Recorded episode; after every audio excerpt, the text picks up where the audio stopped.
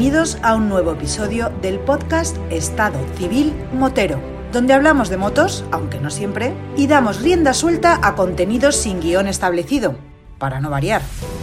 Así que ponte cómodo y disfruta de una hora de desvaríos.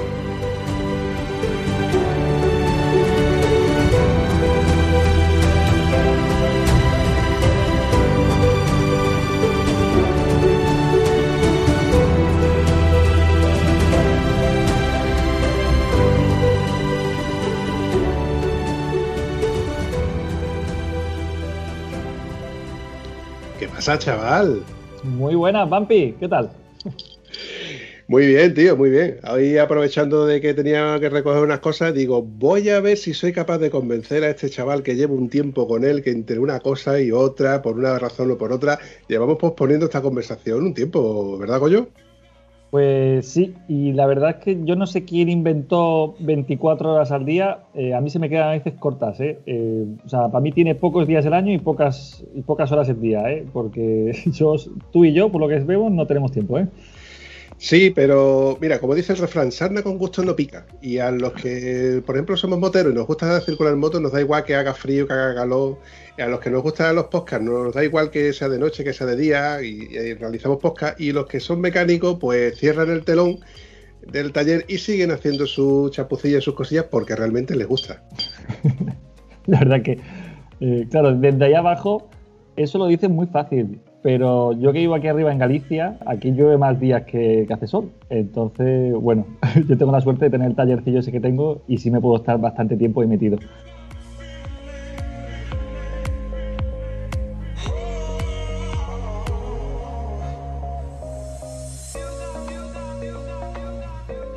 Mira, llegué hace un mes y es que ahora estoy mirando, yo creo, macho, que en un mes que llevo aquí en casa no he ni un solo día la tele, ¿eh? del tiempo que estoy ocupado. Y yo no sé, o sea, a veces pienso, ¿para qué me compro una tele? eh? Pero bueno, para mí el salón de mi casa, yo creo que para mí es ahora es el taller, que estoy allí, yo creo que acabo de comer y me voy para allí porque estoy muy, muy cómodo allí, verdad.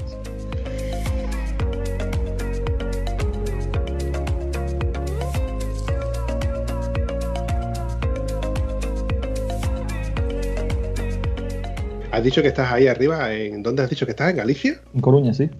En Coruña, pero me consta que tú no eres gallego.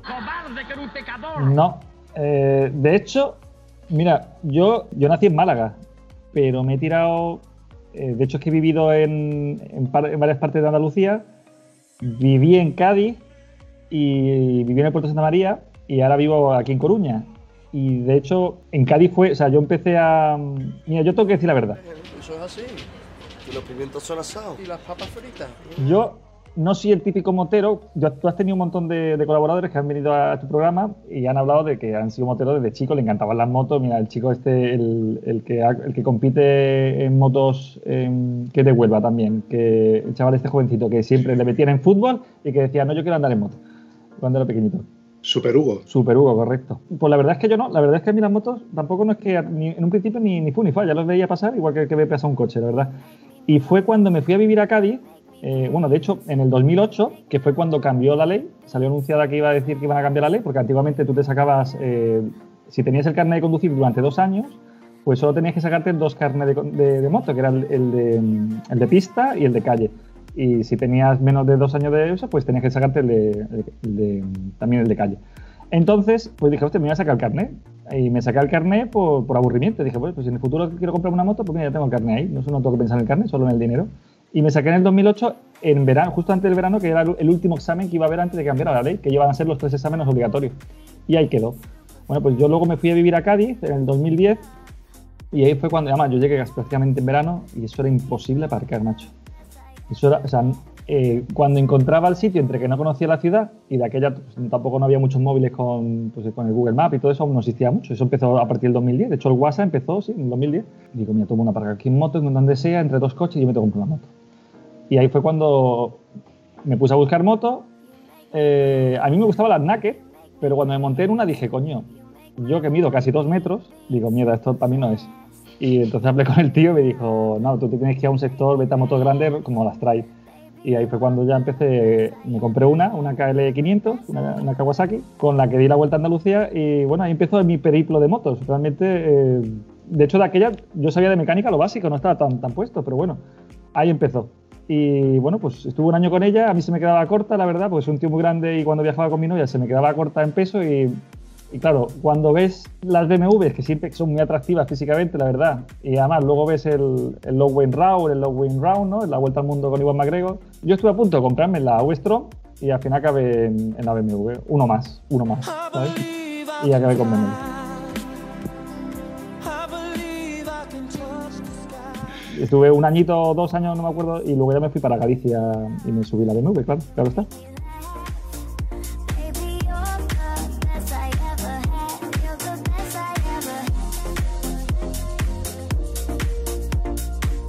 Una pregunta facilita, pero ¿te subiste para Galicia castigado o estabas en búsqueda de captura y te tenías que ir fuera de Andalucía? Cuéntame.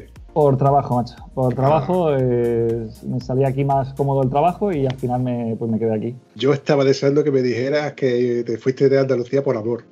Pues no, macho. No, no, no. no. De hecho, es- eh, cuando me fui a Cádiz, yo tenía, antes de irme a vivir a Cádiz, yo tenía novia y pues, llevaba poco tiempo. Y de hecho, no fue por amor, me- por trabajo. Hoy en día, o sea, cuando eras joven y tal, tienes que empezar a trabajar. Y llegó más poco tiempo, dije lo importante, lo importante, y me fui de, dejé la pareja, que llevaba pocos meses, y me fui a Cádiz. Mi vida, ya te digo, el mundo un poco motero, lo que es el. Si empezó a inflar la burbuja, eh, fue en Cádiz. Y de hecho, cuando te escuché algún podcast, cuando hablaste con Erpicha, eh, que claro, lo presentas, es un tío muy grande de Cádiz, tío muy importante en Cádiz, pero es un tío muy grande, muy grande. Y digo, hostia, no puede ser, no puede ser. Y ya cuando lo escuché, me hizo muchísima ilusión, porque la verdad es que todo lo que tiene de grande Erpicha lo tiene de, de buena persona. ¿eh? Es que hay que conocerlo en persona. Y, y a mí es una persona que tuve la gran suerte de comer con él en un evento que hicieron, que era el, el evento este fotográfico. Y en la mesa, pues yo me senté delante suya, casualmente, me tocó ahí.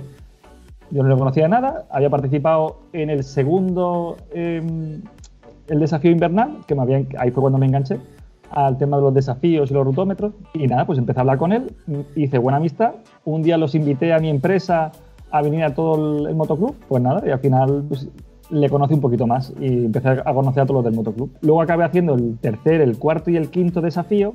Ya me fui a Galicia y ya, claro, para mí eso me rompió el alma, ¿eh? no poder hacer más desafíos, la verdad es que sí, porque es una maravilla. Entonces deduzco que cuando escuchaste ese episodio te vino algún que otro sentimiento, ¿verdad? La verdad es que sí, y además acaba mm, de una manera muy bonita porque eh, da un recuerda al largo, un compañero que bueno pues que falleció y eh, es muy bonito, ¿sabes? Porque es como una persona, pues fíjate cómo recuerda después, ya, porque ya falleció, ya falleció hace muchos años y, mira, y lo sigue recordando y la verdad es que es eso, todo lo que tiene de grande lo tiene de, de buen tío.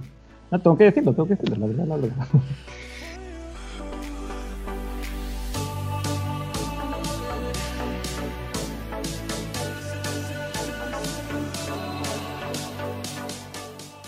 Yo que tú, cuando yo te lancé la caña de, oye, oye, yo tengo un podcast y tal, y me dijiste, bueno, pásame un enlace a ver si, al cabo del tiempo empezamos a entablar la conversación y, te dije, oye, eh, retomamos el tema y qué te parece si grabamos y me dijiste, venga, vale, sin problema, lo único que tenemos que hacer es cuadrar un poquito las fechas y demás.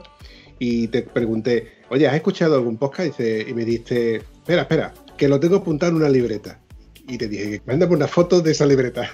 Y me mandaste una foto donde en todo y cada uno de los podcasts que tú has escuchado tomabas anotaciones de cosas que para ti eran interesantes. Y por otro lado, me consta porque realmente me lo has comentado, que tú conoces a muchas de las personas que han pasado por mi podcast. Pues sí, tengo aquí una libreta, eh, ya te la mandaré, porque yo soy muy de apuntar las cosas. Y claro, a ver, yo recibo muchos mensajes, correos y proposiciones, ¿no? Que, de esto no hemos hablado, el por qué, ¿no? El quién soy yo eh, y por qué estoy aquí, ¿no? Realmente, ¿no? Que es por el tema YouTube, que, bueno, supongo que tarde o temprano vamos a entrar en el tema.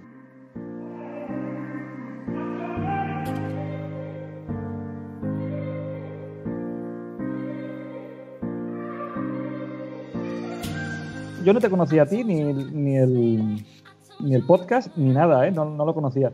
Y cuando me, me escribiste me dijeron, oye, mira, te puedo hacer una proposición y diciendo, a ver qué es. Otro, venga, a ver. Yo escucho a todos y hablo con todos y intento ayudar a todos, ¿eh? La verdad es que sí. Y cuando dijiste de participar en un podcast, dije, espérate, primero vamos a escuchar los podcasts, a ver si le voy a decir que sí y son una mierda, o a ver si le voy a decir que no y luego son una maravilla. Y digo, espérate, vamos a escucharlo. Y la verdad es que yo escuché el primero, que el primero, la verdad, era el de, mm, el de los radio. Con, esto para hablar de una moto a otro. Con el, Intercomunicadores. Con el, intercomunicadores.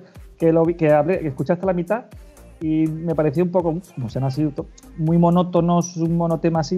Y digo, bueno, vamos a dar una oportunidad más. Y escuché el siguiente, eh, que era por los que el penúltimo. Y era el de Toro Moto. Entonces ya esto me encantó. Yo, claro, escuchar esa locura personal de cómo una persona llega a tener su, un objetivo en la vida, entre comillas, ¿no? Eh, hacer una foto con, con todos los toros de Osborne, dije, esto es, esto es maravilloso, esto es maravilloso. Y dije, bueno, vamos a escuchar el siguiente. Y el siguiente escuché pues el de, el de Elena y el de Alicia Sornoso, ¿no? Creo que estaban los- las dos. No, no, no, no, correcto. Elena y la. Y ahí, ¿cómo era? Y la chica esta rubita que. No, rubita no, una que es profesora. Lleva una, una GS, una 1200. ¿Puede ser? ¿Tampoco? ¿Cómo, era? Son muchos, ¿eh? Perdona que te rectifique, pero era Rachel, Ay, Indomable, Rachel, y. Elena, Elena más. Elena es la profesora. Las dos son muy amigas y hacen off-road en dos CDF, dos y medio. Entonces, pues me salió la idea, digo, ¿por qué no hacer un episodio con ellas? Porque yo ya con Raquel había hecho un episodio con, con Jaime, de Cabra sobre Ruedas. Entonces aproveché la coyuntura, le tiré la caña y le dije, oye, Elena que sale en uno de tus vídeos en YouTube, ¿tú estarías dispuesta? Y me dijo que sí, que venga, sin problema. Digo, bueno, pues lo lancé. Y ese, ese es el vídeo. Ahora, no te perdono que no sepas diferenciar quién es una y quién es otra. No, no, claro. eh, mira, es que lo, lo tenía que apuntado, ¿eh? mira, eh, y además, es que Elena, ¿sabes qué pasa? Mi pareja se llama Elena, entonces eh, yo tenía ahí encuadrado que eso era Elena, ¿no? Había una Elena. Me encantó porque además Elena tiene una forma de viajar que es muy parecida a la mía. Y cuando decía cosas como a mí me gusta hacer esto, estoy diciendo, es que a mí me pasa igual, es que a mí me pasa igual, es que yo uy, me siento muy identificado. Y digo, me absorbió. De hecho, ese día me acosté a las 3 de la mañana porque, de hecho, cuando tú me mandaste eso, yo creo que fue a las 12, así que estuve de 1 a 2 escuchando el de, el de Toro Moto y de 2 a 3. Al día siguiente me escuché 5 o 6 más y ya al final me enganché. Mi problema es que yo escuchando de los últimos a los primeros. Entonces, a nivel audio va empeorando porque voy escuchando cada vez peor. Pero claro, te ibas enterando por fin, ah, que este le conoce al final de esto, vale, ya lo entiendo. De hecho, fíjate, fíjate una cosa, yo vivo solo en mi casa, o sea, mi compañera de piso es Alexa, eh, pero fíjate, Alexa, ¿qué solemos escuchar? Pues escuchas el programa ese del Vampi, que se llama Estado Civil Motero. Y me tienes cansada de tanta moto. Solo sabes hablar de motos. Podrías hablar de otra cosa. ¿No? Porque yo he venido aquí a hablar de mi libro. Muchas gracias, Alexa. No, ya ves, esta es mi compañera de piso, ¿eh? está, está en mi vida. Pues eso, y así fue como yo escuché, fue conociendo un poco tu programa eh, y me enganché. Y de hecho, a más personas yo he ido enganchando poco a poco. O sea que eh, te lo tengo que decir. Tarde o temprano yo tendré que llevarme un 10% de. ¡Zas en toda la boca! ¿Quieres que te conteste ahora o prefieres que te conteste bajo micro? Te voy a dar un mojón. Exacto. lo, lo esperaba, lo esperaba. And I can see it on your face. And no, I just can't take it. No, I just can't take it. Pues resulta, Goyo, que yo te conocí también un poco de, de casualidad de estas conversaciones que está uno en una barbacoa y resulta de que el, el chico que está al lado tiene una V-Stron y, y hablando de, de temas de moto y cómo utiliza cada uno una moto, cómo la utiliza otro, qué tipo de motero es uno o qué tipo de motero es otro, porque hay miles, tipos de, miles de tipos de moteros eh, en el mundo y, me hace gracia como, como consideramos uno motero, motorista, como nos, decía nuestro amigo Cantizano, y me dice, oye, pues deberías de echarle un vistazo a un canal en YouTube que es de un chico que hace muchas cosas de mecánica y en principio yo decía, "Pff, de cosas de mecánica, no sé, yo realmente si quiero ver algo de mecánica, pues nada más que tengo que buscar en YouTube, eh, cambiar eh, pastillas de freno o cambiar rodamientos de dirección o cosas así porque hay miles de, tutoriales. De hecho, mm, hace poco, no hace poco, no, este verano pasado tuve problemas con la bomba de, gasolina y encontré un, un videotutorial en YouTube que estaba en inglés y tal, pero bueno, la verdad es que me ayudó bastante. YouTube funciona muy bien como herramienta en este tipo de aspectos, eh, como configurar el ordenador, las aplicaciones, etcétera. Y a lo que venía a referirme es que este chico me animó y me dice, suscríbete tal, total, que lo típico, te sacas el móvil, te enseña el vídeo y me suscribo y bueno, lo dejé ahí. Y no le eché cuenta al canal, porque no le, le echas, estas veces que tú no le echas cuenta al canal y conforme va pasando el tiempo aparece una notificación de un vídeo nuevo. Y aparecen vídeos de mecánica donde habla recuerdo que hablaba de un sitio escondido en el depósito de una BMW 1200 GS Adventure, donde la versión americana llevaba otro tipo de bomba, pero en la versión europea no llevaba nada, ni en ese sitio se podían guardar cosas, etcétera. Y coño, pues esto es curioso. Y a partir de ahí sí que fui enlazando vídeos uno detrás de otro, uno detrás de otro, hasta que evidentemente llega un momento en que cambias de ámbito y empiezas a ver, bueno, no sé, con construcciones, eh, restauraciones y dejo un poco de lado el canal de YouTube. Pero como yo estaba suscrito, me empecé a ver los vídeos siguientes que iba enlazando conforme los iba editando. Uno que me llama mucho la atención es que tenía lo que se llama Clip Day, que es eh, qué no debes, cómo- me lo vas a recordar ahora, qué debes de hacer antes de comprarte una BMW 1200 GS o algo así era, ¿no era coño? ¿Cómo era? Sí, sí, qué, qué ver, ¿no? O sea, eh, qué mirar al comprar una R1200. Claro, esta ha traído, traído polémica. Pues creo que, que está muy acertado porque, entre otras cosas, tú lo cuentas como realmente es, no como te lo contaría un concesionario. Porque un concesionario de coches te dice, no te compres el BMW 320 porque ese motor de la caja no sé cuántos dio problemas. Pero tú me lo cuentas como que tú has reparado a nivel de usuario y a nivel de, de tieso, que es lo que, lo que nosotros enlazamos mucho en este, este programa, eh, cómo arreglar una moto siendo uno el que la arregla, no yéndote al mecánico. Porque hay cosas que uno por miedo no se atreve a tocar, pero cuando realmente la ha hecho por primera vez dices, coño, pues esto no es tan complicado. Yo recuerdo que la primera vez que intenté cambiar la pastilla de freno de mi moto, yo decía, he visto miles de tutoriales, en el foro lo he visto miles de veces, pero yo sigo sin atreverme. Y vuelvo a remirar y leer un poco y me informo y digo, pues esto no es tan complicado, esto es un pasador, pim pam, pim pam. Y ahora te garantizo de que no voy a llevar mi moto a un taller para cambiar las pastillas de freno. Y eso me envalentonó para mirarlo el tema de la bomba, echarme un poco para adelante. Sí que es verdad que cometí mis fallos como experiencia propia, pero te garantizo de que si mañana me viene un chico con una BMW F800 GS con, un, con ese problema, yo le digo, ven para acá que te voy a explicar cómo lo he hecho yo para que no vuelvas a cometer el mismo fallo que yo he cometido. Y esos son los vídeos que me gustan de Goyo AV en YouTube. ¿Por qué? Porque te explican las cosas como son, de en primera persona y sin florituras y sin ser un profesional como tal. No sé si estoy, si estarás de acuerdo conmigo, Goyo. Bueno, por supuesto, por supuesto, estoy de acuerdo contigo.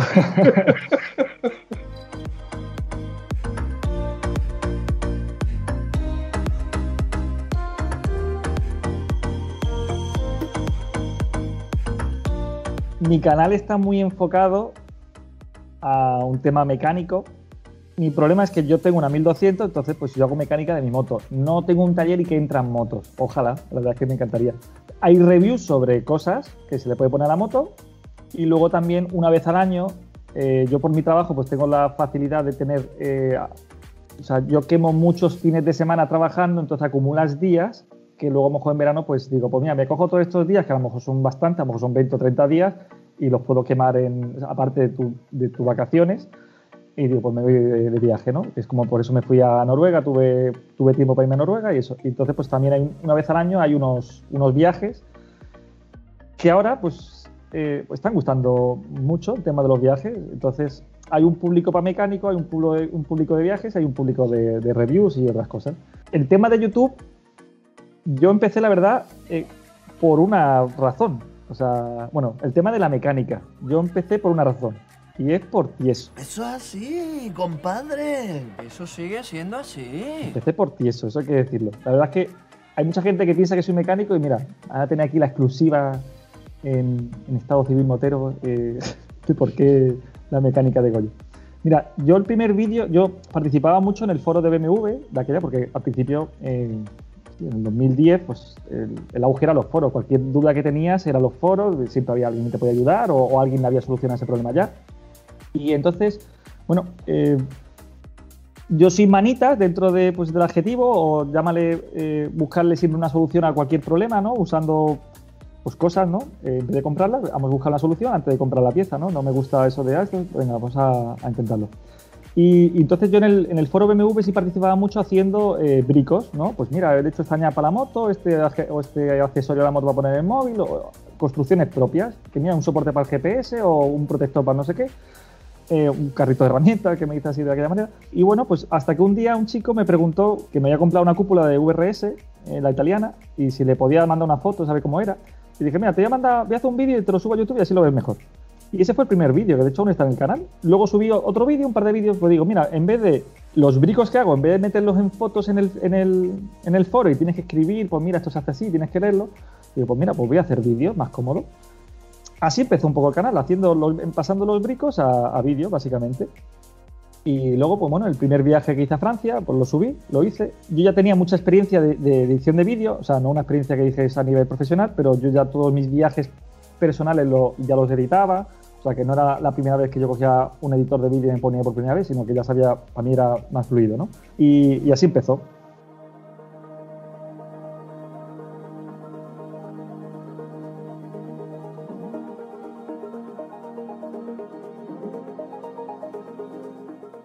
Claro, tú cuando te pones a- a en cada vídeo que editas, mejoras, está claro.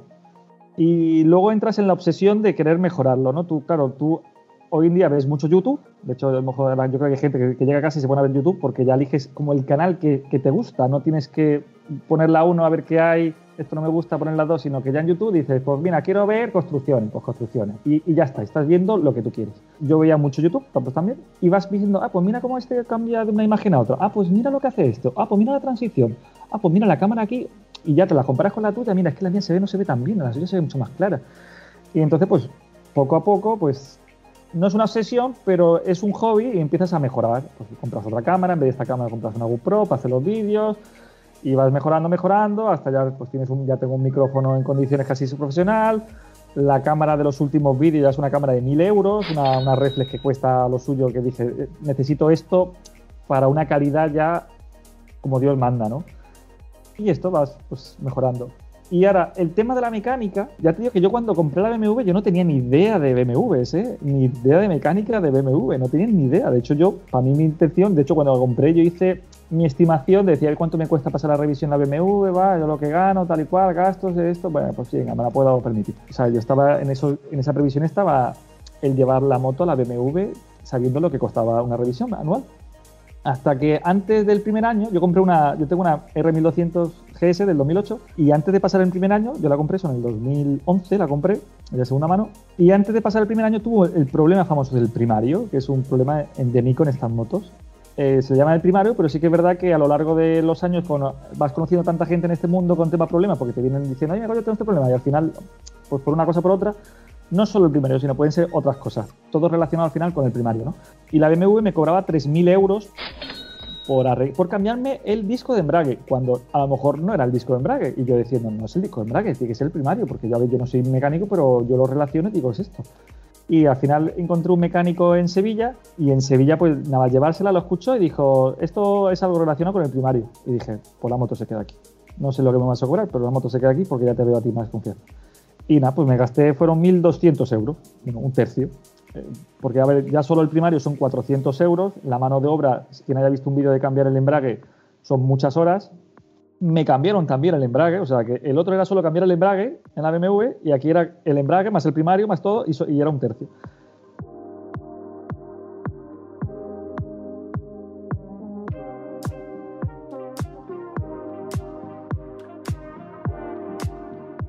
Y yo dije, como buen tieso que soy y que rezo a la Virgen del puño cerrado, y digo, yo tengo que, o sea, esto no puedo permitirle, yo tengo que aprender y, o sea, ponerme las pilas y digo, yo no puedo, o sea, no me gasto un duro ya en la moto.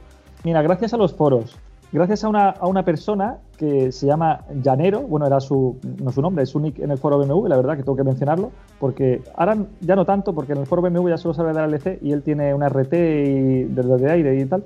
Llanero eh, subía muchos tutoriales en PDF y tal de cómo hacer todas las revisiones de la moto, ¿eh? Y yo creo, o sea, para mí mi mentor realmente fue él, que yo fue donde, como tú dices de haber visto un vídeo de cómo se cambia eh, con las pastillas de freno, pues yo vi los tutoriales de, de Llanero y me informé tanto y aprendí muchísimo con él. Llanero, pues claro, en su época pues era el foro, no era YouTube. Si a lo mejor hubiera empezado a hacer los vídeos en YouTube, pues él sería el Goyo AV, ¿no?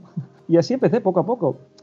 Realmente yo no soy un mecánico constitutivo por, por, haber estudiado mecánica.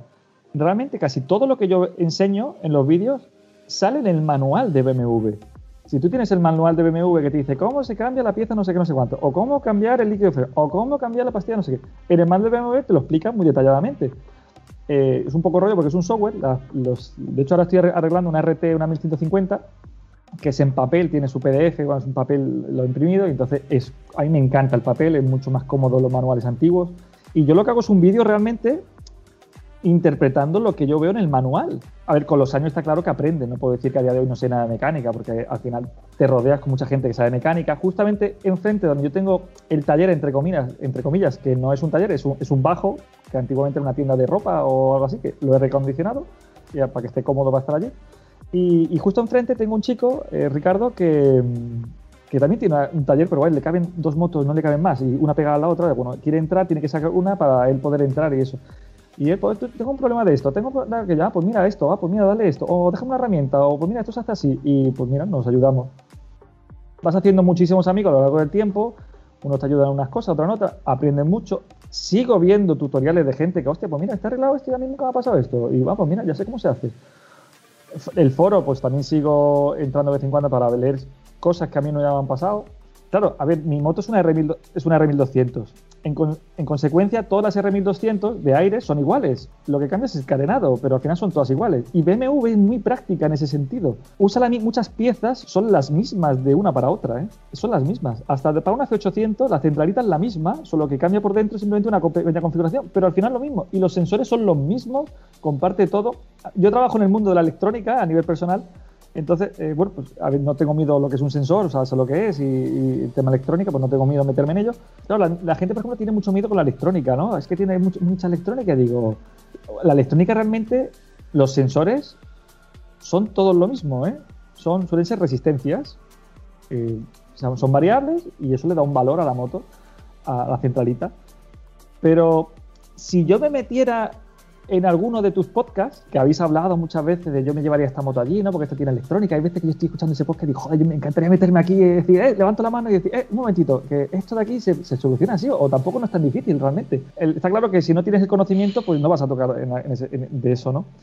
Pero muchas veces la electrónica da mucha miedo a la gente. Por supuesto, las nuevas tienen cierta electrónica muy intrusiva, que a mí no me gusta, las LC, como el puño, el acelerador, que es, es una Electrónico. resistencia variable, electrónico, exacto. Eh, a mí eso no me gusta en absoluto, pero eh, la electrónica de un sensor de temperatura de aire, un sensor de esto, eh, es muy fácil de trampear, es muy fácil de si se te rompe en un viaje solucionar el problema. Y entonces, por ejemplo, yo estoy muy cómodo con, la- con los modelos de aire, las RM1200 de aire. Los LC, pues tienen cosas que para mí son sencillas porque siguen manteniendo un sensor de aire, es lo mismo. El motor al final es lo mismo, es el cardan es lo mismo, o sea, todo es lo mismo al final. Pero bueno, siempre hay una electrónica que tú no puedes tocar. Si se te rompe la pantalla esa que es, que es una TFT, es como si se te rompe el móvil. No puedes abrirlo y toquetear ahí los microchips y eso no vas a poder tocar nada, está claro.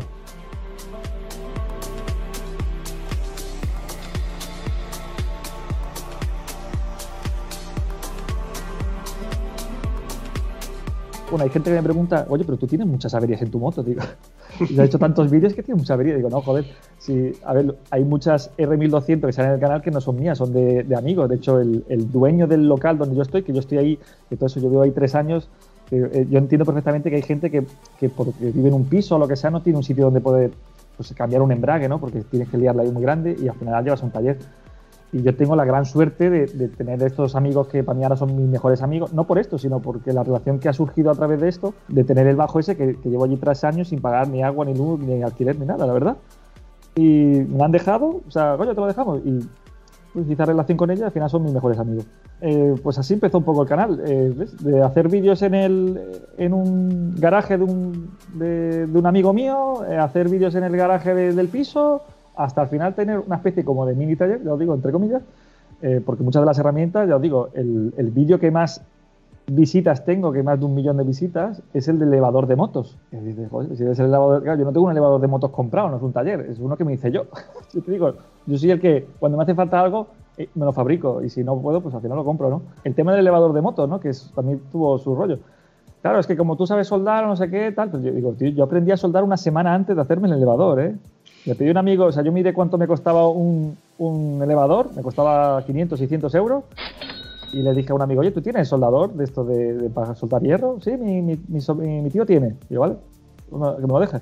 Y fui a un sitio donde venden hierro, y dije, oye, ¿tienes ahí cachitos de hierro para aprender a soldar? Me dio una caja de cachitos de 2 centímetros, de 20, 5, y me puse a soldar yo, a a aprender yo por mi cuenta, Y cuando dije, hostia, pues ya me sale una asadora como Dios manda. Yo aprendí viendo vídeos de YouTube, ¿está claro? Y dije, bueno, yo ya sé soldar. Venga, pues diseñé mi, hice mi planito a papel, me diseñé el elevador y lo hice. Coño, pues ahora a día de hoy es el vídeo más. De hecho, es el segundo, ¿eh? El segundo vídeo de YouTube más visto de cómo se ve, cómo se hace un elevador. Y el, y claro, el primero de España, está claro. A nivel de, habla, de habla hispánica es el, el- el que más visitas tiene del mundo. Y todo esto lo hace un tieso. Eso es así. Hombre, por favor. Claro, claro, esto es gracias a, a ser un tieso. está claro. Que es verdad eh, que el ingenio del hombre hace milagros, ¿eh? Sí, sí, totalmente. Y el de un tieso más todavía. Sí, sí. Se puede decir, Goyo, de que tú eres como Juan Palomo. Yo me lo guiso, yo me lo como, porque tú haces los vídeos, lo editas, todo esto lo haces tú solo, afuera aparte, la prueba, ensayo y error en tu taller con, con tu moto, con los vídeos como, que hemos- como hemos comentado antes. Se me ha venido al- al- a la mente cuando hemos hablado de, de los errores y de las cosas que has podido tener en tu 1200 a un vídeo de los chicos de la circunvalación, no sé si te acuerdas de ellos, Sí, sí, donde eh, eh, con Corral, ¿cómo se llama? Eh, Iván Corral. No, David- David Corrales. David David Corrales. Corrales. Pues creo que fue el otro chico que paran en, un- en una carretera, de- ahí parado de la de- por medio de, de ser una autopista, una cosa muy rara, y de buena primera dice, bueno, pues aquí vamos a sacar el- la herramienta perro flauta para solucionar el problema este. Y coge un coche de cinta americana y tapa el sensor del ABS, que se le había estropeado, y tira para adelante, que no hay problema. Esos vídeos a mí me engancharon porque, entre otras cosas, mm, te les pasaba como a ti, porque son muy llanos donde ellos te explican las cosas como son. Y bueno, no es que precisamente hablen de florituras de BMW, porque entre otras cosas creo que fue. Creo que fue en Hispanoamérica donde, donde tuvieron que dividir la moto por la mitad para cambiar el embrague y lo que no, no cambiaron el embrague, construyeron un disco de embrague a partir de un disco de freno, no, de un No, disco de embrague de coche, ¿no? ¿Cómo fue? No, eso, mira, sí te lo puedo decir porque aparte a mí me encantó también David Corrales, eh, ese vídeo que hizo. De hecho, a día de hoy no me gusta tanto porque, bueno, viaja solo. Yo creo que tenía una simbiosis muy grande de viajar con su amigo y hablaremos de los viajes también sobre eso más adelante, si podemos, si tenemos tiempo, porque para dar una moto no, a lo mejor no da esto. No, se le, a, él, se David su moto se le fue el embrague. Pues con el programa de, de BMW, que lo llevan en un portátil, mm, vieron cómo se, le dejaron, una mujer le dejó la parte de atrás de su casa, un portal para poder eh, desmontar la moto entera. eh, lo hicieron, desmontaron con las herramientas que tenían, que se habían llevado. Que también es un detalle. ¿Qué herramientas llevas? La verdad es que es curioso. Pues nada, eh, fundieron el embrague. Lo que pasa que lo bueno, bueno, lo bueno y lo malo, eh, en España sigue habiendo sitios que te re- reponen el ferodo, ¿vale? Antiguamente eh, todos los embragues se les ponía el ferodo, eh, o sea, tú no cambiabas el embrague, sino lo- le, le como recauchutar, no sé la, tendré una palabra, referodar, no, no tengo ni idea. Eh, pero se le ponía, se le quitaba los, los remaches, se le pone un ferodo nuevo y se le remacha nuevo. En Marruecos se sigue haciendo, en Sudamérica se sigue haciendo. Es muchísimo más barato porque por un ferodo a lo te cuesta, no sé, 30 euros, quizá. Eh, de hecho, en España hay sitios que lo siguen haciendo, ¿eh? Y de hecho a mí me tienen escrito, oye, mira que hay tal sitio en tal sitio que lo siguen poniendo. Y bueno, mira, te voy a poner tu comentario más arriba para que la gente si lo lee, pues que lo sepa. Y claro, un disco de embrague de una BMW pues cuesta 120 euros más o menos y que te cueste 30 euros, pues mira, es una diferencia. Pues sí, y eso fue lo que le pasó. Entonces le pusieron un ferodo nuevo y ya está, y a correr. La verdad es que fue, claro, ver esa, tener esa gran avería, una de las grandes averías eh, en un viaje es una putada. Y eso, claro, es el, es el la vuelta al mundo con Igual McGregor, la auténtica, ¿no? La sin apoyo, sin nadie, la que hicieron ellos, ¿no? El ver esos dos chavales tan humildes dando la vuelta al mundo con las dos BMW, Pero que me estás container. eh, con todos sus apuros que pudieron tener, eh, dos chavales totalmente, pues, eh, llanos, ¿no? Y yo estuve súper enganchado ¿eh? a, a la circunvalación, ¿eh? Yo, yo, una de las cosas que me llamó la atención fue cómo doblaban, en, al menos en dos ocasiones, el brazo que lleva a lo del paralever. Sí, el tirante. Ese, el tirante ese, cómo lo doblaron en dos ocasiones. Que tú te dices, macho, ya tienes tú que llevar peso y, y- y- y pasar por sitios muy extremos para que tú le, le- te dobles un brazo de suspensión a una moto que tú en el día a día, en cualquier otra, otra de las motos que vemos en la calle, no lo ves. O sea, a lo que vengo a referirme que ellos evidentemente criticaban a, BMW porque le tenían sus fallos y sus defectos, pero lo mires por donde lo mires, son motos que les ha llevado a dar la vuelta al mundo, entre comillas. Mira, de hecho, uno de los vídeos que tiene eh, David, yo no sé si a qué se dedica David, eh, o sea, no tengo relación con él ninguna, eh, no sé si es tornero o trabaja en algo relacionado con la mecánica o algo, hizo un vídeo de ese tirante, él diseñó un tirante, lo tiene en un vídeo, que hizo una modificación al tirante para poder cambiar los puntos de cogida, para poder tener esa, esa deflexión sin meter mucha carga. Yo lo veo y digo, hostia, esto es espectacular lo que ha hecho. Está claro que toda moto tiene un límite de peso. O sea, no porque la, la BMW sea grande, ah, puede llevar mil kilos. No es así. O sea, tiene un límite. Está claro. Si sobrepasas ese límite, algo va a romper. En este caso, pues el tirante, que es la parte más débil. Son dos piezas como de aluminio, de duro aluminio, están pegadas. Bueno, pegadas no, están las dos unidas. Y bueno, pues está claro que la parte más débil, eh, pues quiebra.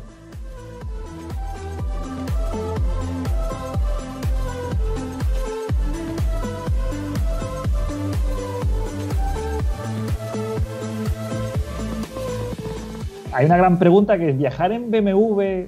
O sea, ¿tú viaja- darías la vuelta en una BMW? Claro. O sea, o harías un gran viaje en una BMW. Claro, esto cuando hice el viaje a Noruega también fue muy, muy- o sea, bueno, esto fue una gran pregunta, ¿no? Eh, no, bueno, esto no, perdona. El de qué herramientas llevar. Claro, es que es tu pregunta. El de qué herramientas llevar en un viaje.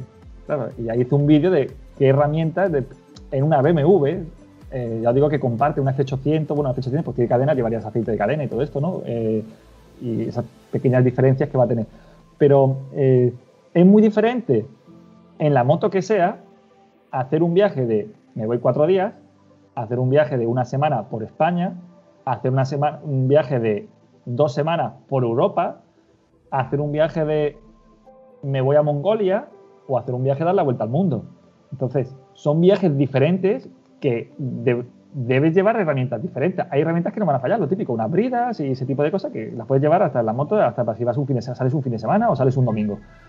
Pero sí que hay cosas que no hace falta que lleves y que sí hace falta que lleves dependiendo de dónde vayamos. Voy a contestar esta pregunta ya que estamos hablando del tema de las herramientas. Mira, yo hice un vídeo, ¿no? Realmente está todo en el vídeo, lo que voy a contar es parte del vídeo, realmente. Eh, yo llevo muy pocas herramientas, ¿eh? de hecho yo cuando me fui a Noruega, eh, yo me- eh, es un viaje grande, ¿no? Yo me fui un mes entero prácticamente y yo me llevé muy pocas herramientas, las que cabían prácticamente, bueno, no sé decirte, pero un- bueno, ya sabes, ya sabes la caja que yo llevo y llevo pocas herramientas, no lleva gran cosa. Después de tantos años con, yo llevo eso, casi 10 años, ¿no? Con una R1200 y después de muchos foros y averías de gente, muchas averías que yo no he tenido realmente, pero sí lees en los foros que a uno le ha pasado, a otro, entonces pues, sabes que eso tarde o temprano te va a pasar a ti, ¿no? o quizás no, pero bueno, mira, mira, justamente hoy, cuando tú me has llamado, después que te he dicho que me han llamado varias personas, uno de ellos eh, es un chaval que tiene un problema en el embrague y la moto suya tiene 190.000 kilómetros y nunca cambia el embrague. Y dije, tienes el récord. Dije, tienes el récord. Eh, de hecho, se ha comprado una y quería que la viera. Se ha comprado una del 2010 y, y la suya es del 2006. Y eso, y 190.000 y nunca me la cambiado el embrague. Digo, tienes el récord, macho. Porque la gente me pregunta, oye, ¿cuánto dura un embrague? Y digo, mira, pues depende de tu conducción, entre 80 y 120.000, 130. Pues digo, mira, pues ahora te voy a decir entre 80 y 190.000, tengo que decir. Está claro que el móvil es una herramienta fundamental, porque te quedas tirado y una grúa. Y luego hay ciertas cositas que se puede romper una BMW, pues mira, se, puede romper el latiguillo de, de la gasolina. Pues mira, pues yo llevo esta pieza, que es chiquitita, quito aquí, pongo aquí, ala, a continuar. Que de hecho le pasó a un chico, un amigo en Cantabria, y me dijo, oye, mira, que se me ha roto aquí, ¿qué puedo hacer? Pues mira, tienes que hacer esto y vete a una fontanería, pídele un manguito de, un cuarto, lo pones aquí y a rodar. Y mira, el tío pues no tuvo que llamar a la grúa, podía seguir eh, la semana que estaba de viaje con Asturias. Me encanta lo de las anécdotas estas que me estás contando. Me pasó con un chico tal y cual, este, porque yo sé que lo vas a- lo- ya lo has comentado, pero lo vas a seguir comentando, que te llama mucha gente para pedirte muchos favores, pero te- acuérdate de puntualizar de que tú no estás disponible 24 horas al día, ¿eh? porque si no, la gente en el podcast se va a pensar de que te va a poder llamar cada dos por tres.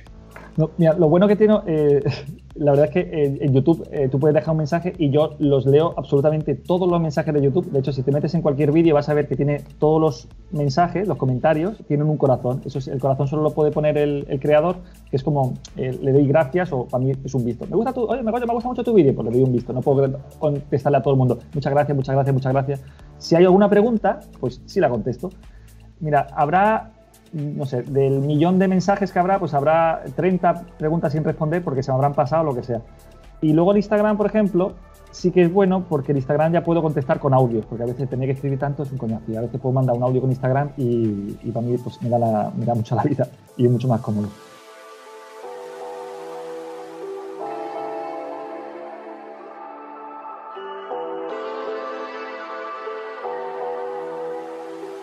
Pues eso, herramientas. Llevo estas cositas, pequeñas cosas que se pueden romper la moto, que si el trampeador de la pata de cabra, se te jode la pata de cabra, eso es uno de los últimos vídeos, que también le vale a tu moto, a tu F800. Es una cosa que digo que es muy raro que le pase, pero te puede pasar. A mí solo, solo conozco a dos personas que le ha pasado. Fíjate, una es eh, la de mi amigo que hizo el vídeo y otra es en la de la Vuelta al Mundo con Iwan McGregor, que se le rompe a uno, a uno de ellos dos en mitad de Mongolia, no sé dónde. Tienen que llamar por teléfono satélite a la BMW y le dice, mira, mm, debajo hay una pata de cabra, no sé qué, corta dos cables, únelo. Y, son estos dos, los dos casos que conozco, el de Iwan McGregor y el de mi amigo. Luego, pues a raíz del vídeo, mucha gente, ah, pues a mí también me pasó, pues joder, no haber tenido esto, bueno, coño, pues te, voy a pedir uno. Y al final, pues bueno, de hecho, no sé cuántos pedidos tengo de, de conectores de esto, pues no sé, ya tengo mandado 30, 40, que habré mandado ya.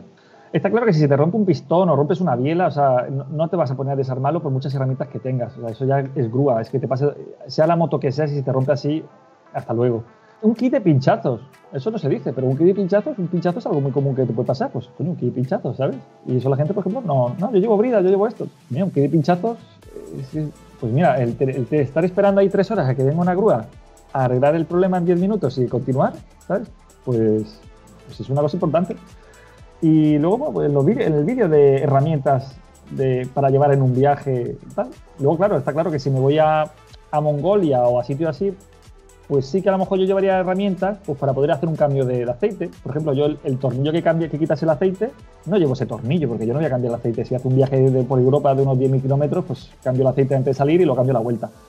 Pero si hace un viaje de 20.000, pues a lo mejor me planteo llevar sí, sí, carracas y llevar más cosas pues para cambiar una- un aceite o para cambiar o las, las llaves estas para cambiar la- los neumáticos, no me acuerdo cómo se llaman, las destranadoras. Los Sí, las desmontadoras, correcto. Y sí que llevaría esas herramientas, pero para un viaje por Europa, aunque fuese por un mes, sé en dónde puede fallar mi moto porque la conozco. Yo creo que eso es uno de los temas por los cuales yo no quiero cambiar de, de moto. Igual que tú tienes con tu moto mucho tiempo y ya la conoces y sabes sus... Al final, al final es como tu pareja, ¿no? Ya sabes dónde falla y sabes de, de qué no puedes hablar o, o qué decirle para que no... Uy, uy, lo que ha dicho. Que- eso pasa hombres y mujeres, ¿eh? Ya, eh, o sea, no, no es nada. o sea, tu- mi novia sabe que no me puede decir a mí para que me cabre, yo sé que no puedo decir a ella para que no me cabre, para que, o sea, para que no se cabre ella, o sea, que es algo mutuo. Entonces, eh, pues sí, eh, hay gente, por ejemplo, como cuando hicisteis lo de el, el ring de moto moderna, ¿no? Con electrónica sin electrónica, que le gusta tener una moto nueva con electrónica, cambiar cada poco tiempo de moto, que es totalmente, pues, eh, re- respetable. O sea, si es que, mira, gracias a personas así se venden motos. Es que si la gente compra una moto y no se deshace de ella, no habría venta de motos, joder. Si es que tiene que gente así, si es que es necesario. Y luego estamos los tisos que pues, estamos mucho tiempo con nuestra moto, es así. y, y nos gusta nuestra moto, tiene pegatinas, tiene sus hostias, te da- dice, mira, este arañazo se lo dice aquí. Y, es- y te acuerdas, y bueno, pues son recuerdos que te quedan.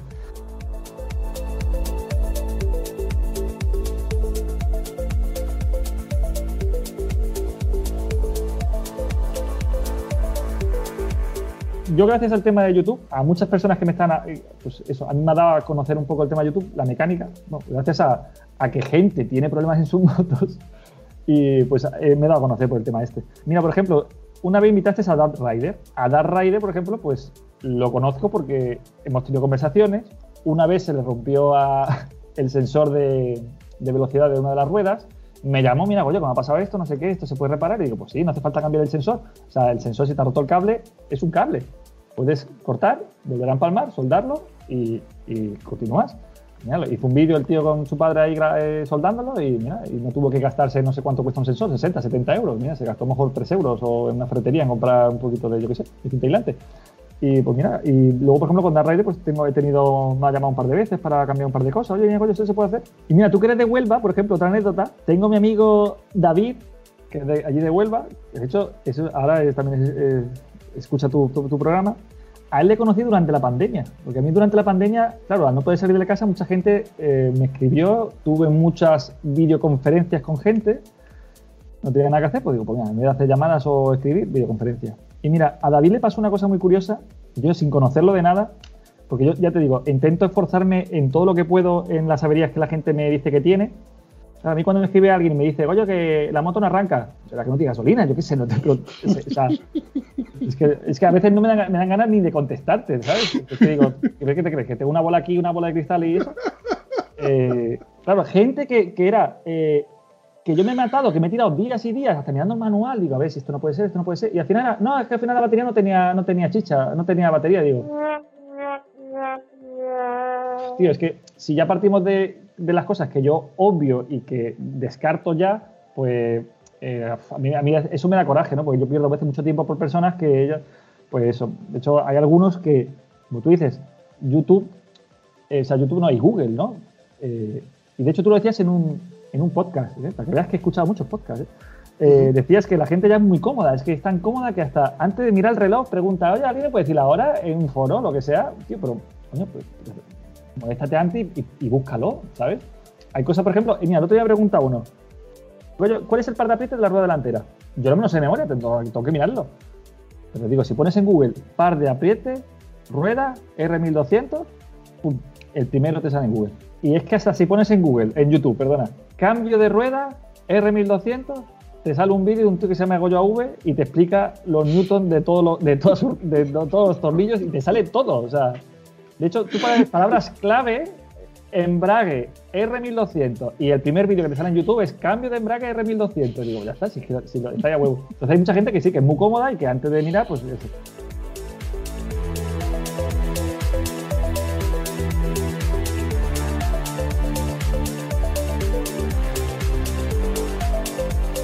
Pues mira, lo que estaba contando, David, es que eh, me gusta mucho esta historia porque de hecho gracias a David yo conocí Huelva, tío, y tú que eres de Huelva, pues eh, ya lo comenté, que, que, eh, Huelva es la gran olvidada de España, está allí en una esquina, bueno, también es igual que aquí en Coruña, estamos aquí en una esquina, pero bueno, ahora estoy subiendo los vídeos de, te das cuenta cómo cambio de un tema a otro rápidamente, ¿no? Sí, Eh, un, clásico en el podcast de Estado Civil Motero. me encanta.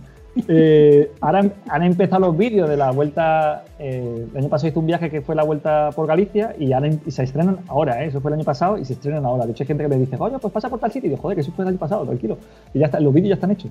Para yo enseñar un poquito Galicia, esta Galicia que está aquí en una esquina de, de España, que la verdad es que para venir en, en, en verano es de los mejores sitios que se puede venir. Por cierto, me encanta la parte de los faros. Espectacular, la verdad es que sí. Es, eh, además, yo creo, a decir el secreto. Yo estoy diciendo esto de Galicia, poniendo Galicia muy bonita. Digo, voy a parar el vídeo, lo voy a, a subir un año después para que la gente diga, ah, pues me voy a ir a Galicia. Pues mira que no se me había ocurrido a mí Galicia. Me voy a Galicia. Y ahora yo cojo la moto, me voy a otro lado y yo estoy yo solo. es el plan perfecto.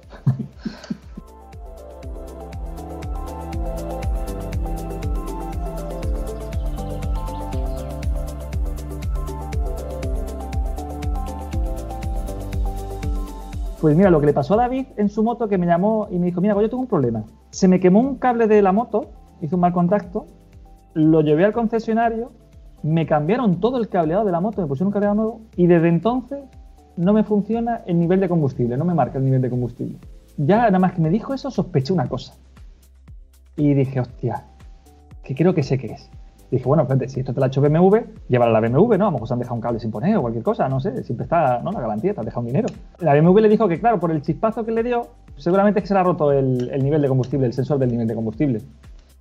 Claro, cuando me dice eso, que yo digo una cosa, ¿eh? Yo protejo a, todos los mecánicos, ¿eh? O sea, eh, de hecho, el que no tenga ni idea de mecánica y tenga miedo, que la lleve a un taller, ¿eh? Que hay, o sea, los mecánicos eh, cuando trabajan quieren hacerlo bien, porque lo último que quieren es que venga un cliente para decirle, mira, que esto me lo ha hecho mal, y, escuchar a un que le coman la cabeza, mira, esto me lo ha hecho mal, es lo último que quieren, de verdad, ¿eh? Y, por eso yo siempre doy mucha fe en los mecánicos. Y cuando un mecánico hace algo mal, no es a propósito. O sea, a mí me tiene pasado, que veis mis vídeos y pensáis que yo lo hago todo perfecto, pero yo me tengo dejado un tornillo sin apretar de una pinza de freno y el chico venía a la semana para hacer otra cosa y yo decía, hostia, hostia, falta un, un tornillo. Hostia, yo decía, hostia, pues no lo apreté, macho. Y me cago en la leche. Bueno, pues, pues, pues menos mal que tenías que venir la siguiente semana porque te iba a otra cosa. Y me he dado cuenta de este detalle, tío. O sea, yo, yo he tenido errores. O sea, no voy a poner un vídeo en YouTube diciendo el error que he tenido. Pero que es algo que le puede pasar a todo el mundo. Yo digo, yo doy mucha fe en los mecánicos. BMW tiene esos precios, que bueno, porque BMW no solo vende eso, sino vende mucha. Y también, es que eso es otra. La gente no sabe lo que cuesta pagar un taller, ¿eh? Eso no lo sabe. Cuesta muchísimo. Y, y, bueno, pues son los precios que tienen que tener y, y eso. Entonces, bueno, pues BMW le dijo al chico este, a David, le dijo, mira, eh, eso, que se te ha roto el sensor de combustible porque has tenido el chispazo en un cable por en otro lado. Le dije, mira, si te ha dicho eso, uno, o porque no tiene ni idea de electricidad, o dos, sí tiene idea de electricidad, pero sabe el error tan garrafal que acaba de cometer y dice, claro, te voy a cambiar la bomba, ve, te cambio la bomba, y en vez de ponerte una cosa, te pongo otra, te la cobro y así no admito el error garrafal que acabo de cometer. Eh, me dijeron, no, puede". digo, mira, no, no, ya sé lo que te ha pasado y si quieres solucionarlo, tienes que ver un vídeo que tengo, que es el cómo cambiar de la tira de combustible, eso es, un mal endémico, ¿no? Ese, ese- ese gran error que creó BMW, que bueno, que fue, siempre ha sido, BMW es, es muy innovadora, intenta crear siempre cosas nuevas, que a veces no salen bien. Hay cosas que a veces salen bien, pero hasta que no pasan unos años no se descubren que realmente no eran tan buenas. Bueno, cosas que le puede pasar a cualquier creador de, algo, ¿no? Entonces, pues BMW creó esas tiras de combustible que no han salido buenas y ya en las nuevas motos, pues le mete un flotador de toda la vida, que no falla. Eh, pues eh, entonces lo que le. Las R1200 pueden tener o tira de. Una es una tira electrónica, más, más o menos, una resistencia calefactable, una PTC, o puedes tener un flotador, ¿no? Bueno, pues depende si tienes una o tienes otra, tienes un cableado o tienes otro. Pues claro, ya dije, te han puesto el cableado de lo que no tienes. ¿sí? Entonces, yo dije, tienes una tira y te han puesto un cableado de un flotador, ¿vale? Entonces, mira, lo que puedes hacer es comprar un flotador, ¿vale? Ponérselo, te lo recomiendo porque es la versión sencilla de lo que tienes que hacer. Le pones el flotador y a la funcionar, ¿vale? Entonces el chico compró el flotador y cuando fue a abrir el tanque combustible, él tenía flotador. Y yo me cago en la leche. O sea, lo que tenía, simplemente tengo que cambiar las palabras. Era lo que yo había pensado. Lo que te pasa a ti es que tenías el cableado anterior de flotador y te han puesto uno de tira de combustible. Es lo que te ha sucedido. Entonces, claro, para BMW es cambiarte todo el cableado completo de la moto o cambiarte un flotador. Pero bueno, ya te tienen que cobrar, decirte, ah, pues mira, se te ha roto esto, no te van a decir, ah, pues mira, nos hemos equivocado y tenemos que. Bueno, cosas que pueden pasar.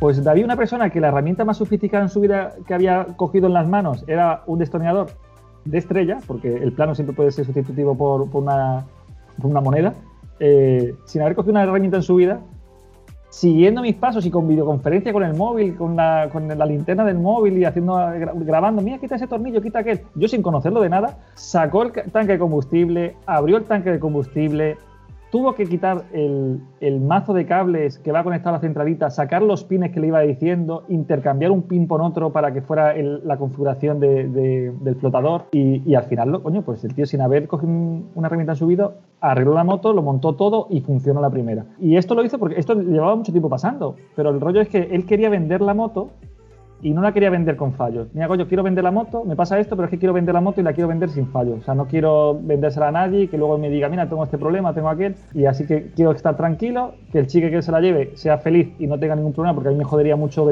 que me vendiera una moto y luego tener un problema. Y, y además, el cambio de moto, poco por capricho, no porque estuviera mal, ¿sabes? Que pasó a otra BMW, pasó a otra a una LC, pero bueno. Y, y mira, pues co- conocí a David, luego me invitó el verano pasado, estuve allí en su casa y conocí, me, me dio un viaje por Huelva y conocí vuestra, vuestra Huelva que está tan abandonada allí en esa esquina, igual que aquí en Coruña, ¿no? Comparto ese, ese sentimiento de, de abandono de, de esquina. Y entonces, pues yo, mucha gente me.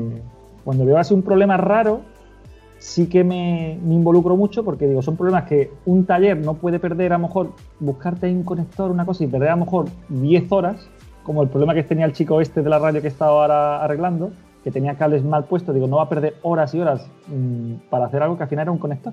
Es que te va a decir, mira, te cambia un conector. ¿Y cuántos son? Pues mm, 600 euros de, mano de obra. ¿Por qué dicen? Es que, tío, que para encontrar el conector. Que hay veces que no, no les compensa, lógicamente. Pero bueno, yo, pues como no lo hago un poco de manera altruista, eh, que es muy bonita esa palabra, ¿eh? Me río, perdón, permite que te interrumpa, pero me río porque yo también hago el podcast de forma altruista. Es una, cosa que, es una cosa que lo hacemos totalmente gratuito, sin pedir nada a cambio y porque nos gusta. Ojo, también te digo una cosa, si a mí me dijeran, oye, te voy a pagar 600 euros por hacer esto, pero lo tienes que hacer todos los lunes, miércoles y viernes, pues yo creo que ya dejaría de gustarme el podcast como tal y mm, creo que no, creo que no estoy yo, yo para hacer esto con una pistola detrás. Mira, yo tengo que reconocer que yo antes ganaba dinero con YouTube y ahora ya no gano un duro. ¿Sabes? Porque esto es una cosa que la, eh, bueno, yo creo que muchos youtubers ni lo saben, la verdad.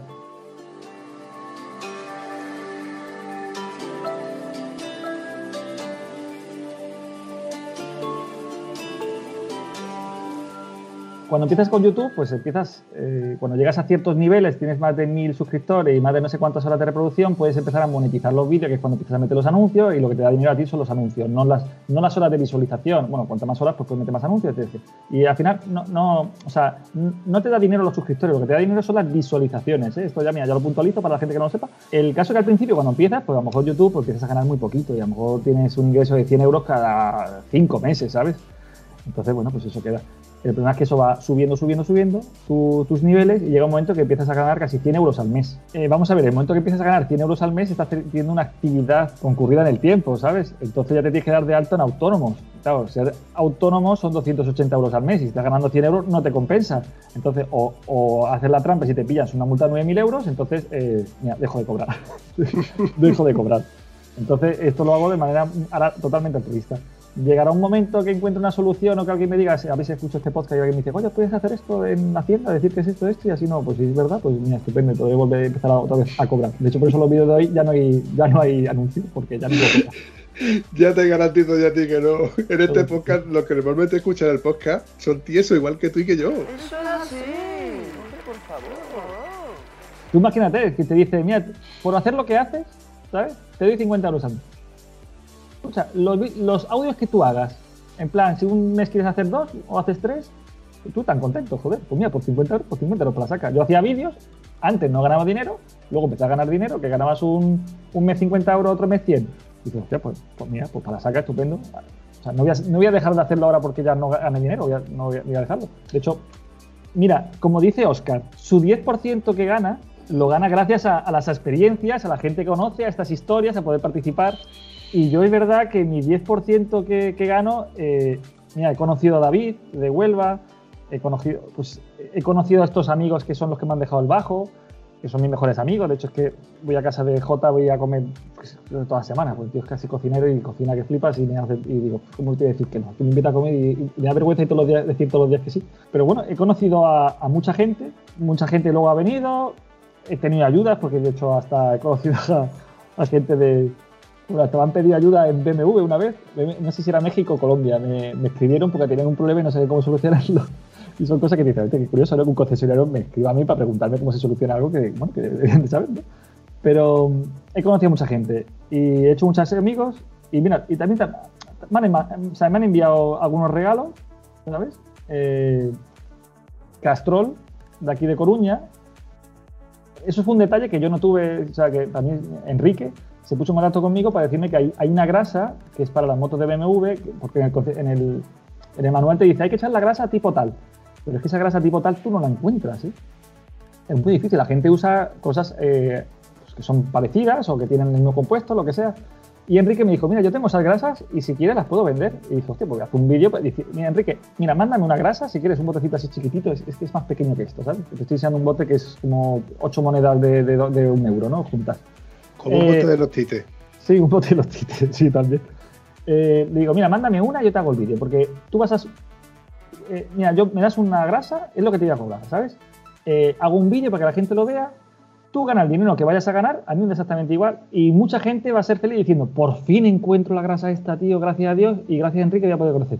Pues mira, no quería dinero y Enrique me ha mandado ahora no sé cuántas grasas, me ha mandado camisetas, un mono, decoración para abajo de botes de castrol, eh, un montón de cosas. Me ha regalado un montón de cosas que la verdad es que yo pues no, pues no las quería, o sea, no las quería, no, no pretendía en ningún momento que me regalara nada o que me pagara nada o que me diera nada y, es así.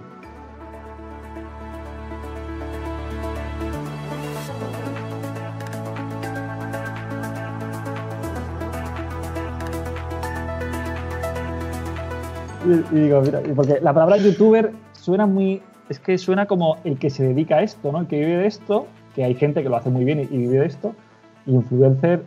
Claro, a mí me dijo un amigo, tío, tú, si haces un vídeo de no compres una R1200 porque pasa esto, esto. Sabes que mucha gente no va a conseguir vender su moto. Y digo, digo joder, y es que tú influencia, puedes ser muy influente. digo, ya, pero no voy a decir mentiras, voy a decir la verdad.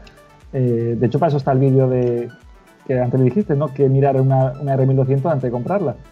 Y, pero claro, ¿no? bueno, la palabra influencer pues es un adjetivo, una palabra nueva, ¿no? Que ha salido ahora, ¿no? De, de las nuevas tecnologías y de YouTube. Que no, tío que sube contenido a YouTube y que sale a, haciéndolo. No, no me considero youtuber porque como no, ya no gano dinero con esto, o sea que ya menos youtuber soy y que si me tengo que tirar seis meses sin subir un vídeo, como ha pasado, que de hecho todos los vídeos que la gente puede ver desde eh, agosto del 2020 son vídeos que se hicieron en septiembre y ya estaban listos. Yo desde septiembre de 2020 hasta ayer no he empezado a grabar ningún vídeo, o sea, no he hecho ningún vídeo, son todos vídeos que yo tenía ahí guardados y han ido poco a poco, ya están programados para que vayan saliendo viernes a viernes y ahí están. Así que fíjate, seis meses sin hacer un vídeo. De hecho, lo puedes comprobar en el Instagram de Goyo porque se ve un column que tiene unas barbas que no corresponde a las barbas que tenía en septiembre del año pasado. Cor- Correcto, correcto. Son siete meses dejándome la barba sin haber hecho ningún vídeo, correcto.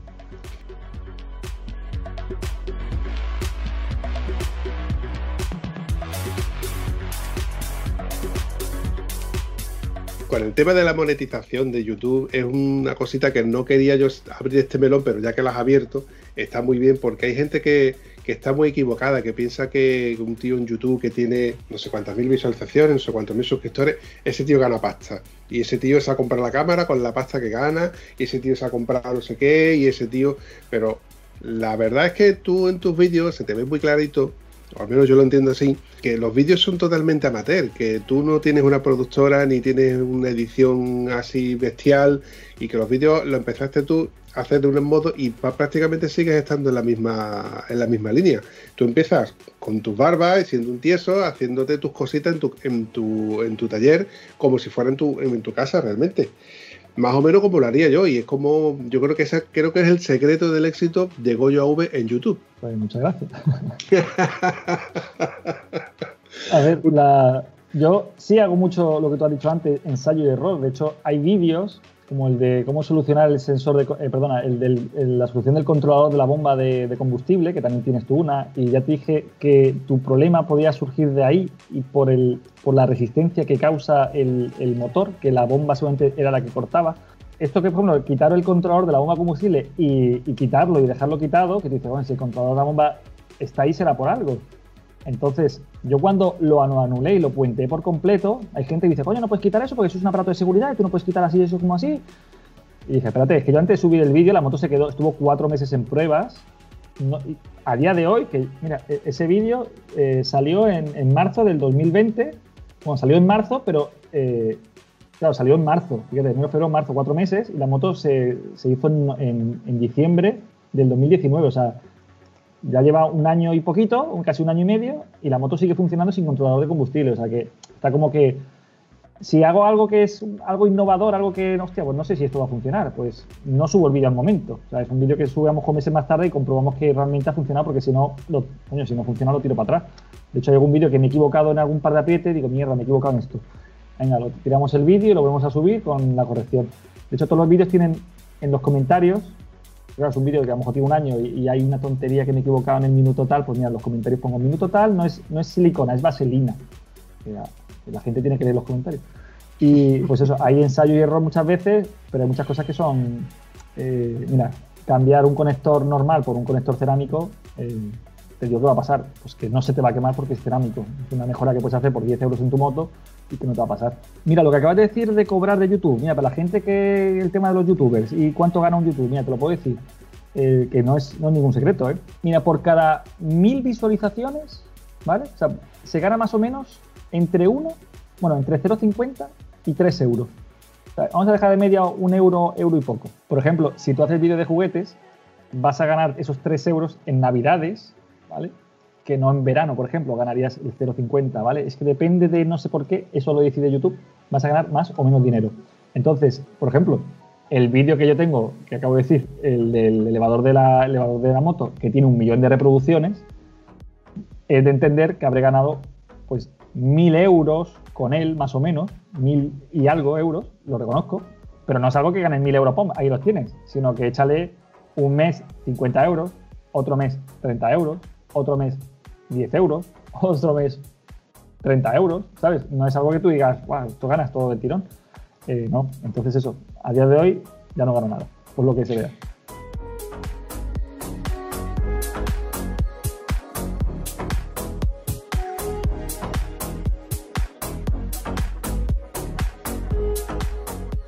Pues digo yo, yo tengo una idea que igual te puede venir bien para intentar de darle más visualización a, a tus vídeos. ¿Has pensado hacer los vídeos en topless?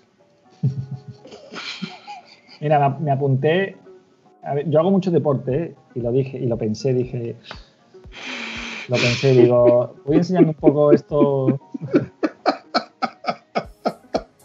Enseño un poco más material, o sea, no solo mecánica, sino más material, para ver si funciona. Pero bueno, eh, hay que ceñirse un poco a, la- a las normas que hay. Mira, te voy a decir una cosa. ¿Tú por qué te crees que el podcast es en modo, en, en modo audio? Porque si esto fuera visto, si alguien me tuviera que ver el careto, esto se iba para abajo, esto se iba a pique. Eso era así. Hombre, por favor. Es muy curioso el tema de la. De, claro, tú y yo no estamos viendo, pero pasa mucho con la radio. Tú escuchas la radio, yo escucho la radio por las mañanas cuando voy en coche al trabajar, y no. Claro, a lo mejor el presentador sí sabes quién es, pero a lo mejor los, los tertulianos que, que participan todos los días no sabes su cara y te la imaginas por su voz, que po- puede ser alto, delgado, no sé qué. Y claro, tú cuando escuchas tu, tu voz, no sé cómo eres, hasta que ya te conozco por primera vez y dices, ah, coño, que mira, claro, tú a mí me conoces porque ves los vídeos y sabes cómo soy.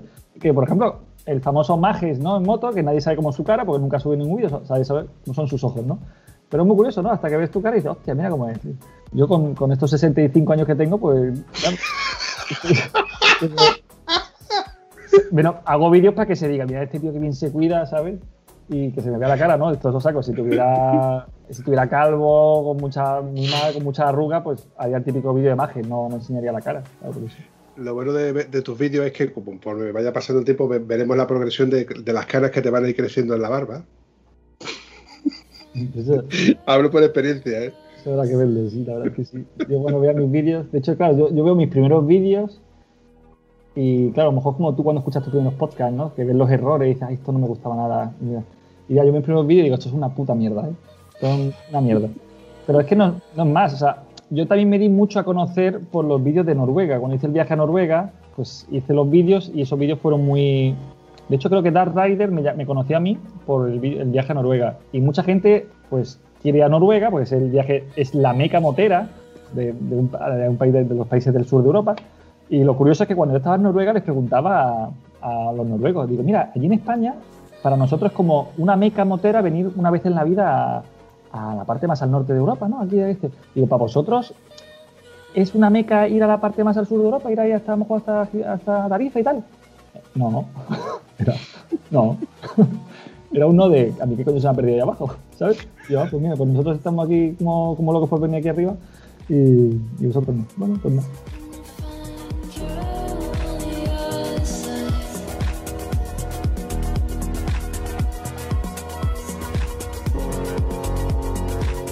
Oye, al hilo de, la conversación de lo que me estás comentando, en el tiempo que llevas tú con, el canal de YouTube y demás, que como a mí me ha pasado con el podcast, ha dado a conocer a mucha gente y, muchas personas que han pasado por nuestra vida. Y en cierto modo, como dice Oscar también, es la parte que me enriquece y de la que yo me lucro eh, con el podcast. Eh, dime qué persona o qué personaje has conocido que digas tú, hostia, gracias a YouTube he conocido a esta persona que me ha llenado, me ha, llenado otro hueco en, mi vida. Pues mira, eh, la persona así como más conocida realmente, ¿no? O sea, no puedo decir que yo eh, se ha conocido a mucha gente que realmente a mí me ha llenado mucho, pero no, son famosos, o sea, no los conoce nadie, son pues, gente de aquí, que luego, hostia, pues mira, esta persona se dedica a hacer esto, esto, y al final yo casi yo le pido más a, él que a mí, ¿no? Pues mira, la persona así más conocida eh, podría eh, ser eh, Pablo Imhoff, que es el motoviajero argentino más famoso. O sea, aquí en España tenemos a, Charlie, pues en Argentina tienen a Pablo Imhoff. Allí viajan, pues no tienen la, situación económica que tenemos aquí en España, entonces viajan con motos más económicas y, pues por ejemplo, ahora está, en, un viaje que va desde el sur de Argentina, de Ushuaia hasta Alaska, ¿no? Y yo a él le conocí, pues cuando yo estaba haciendo el viaje por Suiza con mi amigo, me dijo, hostia, mira, está Pablo Inoff, está por Europa, no sé qué, ha, ha venido hasta España, cogido una moto, se ha ido a, no, se ha ido, sí, hasta París y allí le han dejado una moto y ahora estaba recorriendo toda, toda Francia y viene para España. Y yo dije, coño, pues mira, yo que he hecho viajes, que los he grabado y sé lo que es el, el viajar grabando, porque eh, es que claro, hay una gran diferencia entre lo que hago yo y lo que puede hacer, por ejemplo, eh, Charlie Siniguan. Hay mucha diferencia en los modos de grabar, ¿eh?